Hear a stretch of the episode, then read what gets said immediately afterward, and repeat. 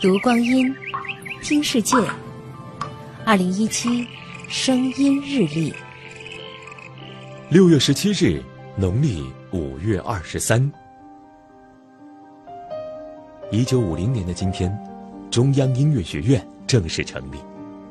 建院初期，学院规模不大，只设置了作曲、声乐、钢琴、管弦四个系。当时音乐界许多著名人士，如吕骥、李焕之、马思聪等，都参加了筹建工作。一九七七年以后，中央音乐学院与我国的专业音乐教育进入了快速发展的阶段，被《纽约时报》誉为唯一未曾在海外长期居住而建立了国际声望的中国作曲家郭文景回忆。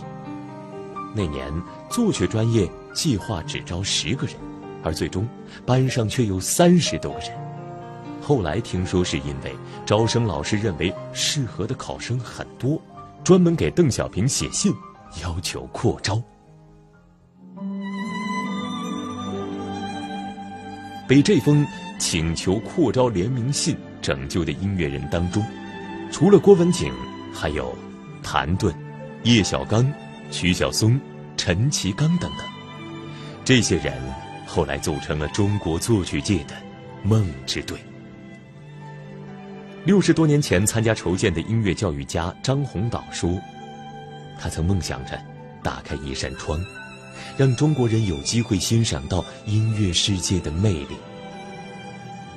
今天看来，他的愿望实现了。二零一七声音日历。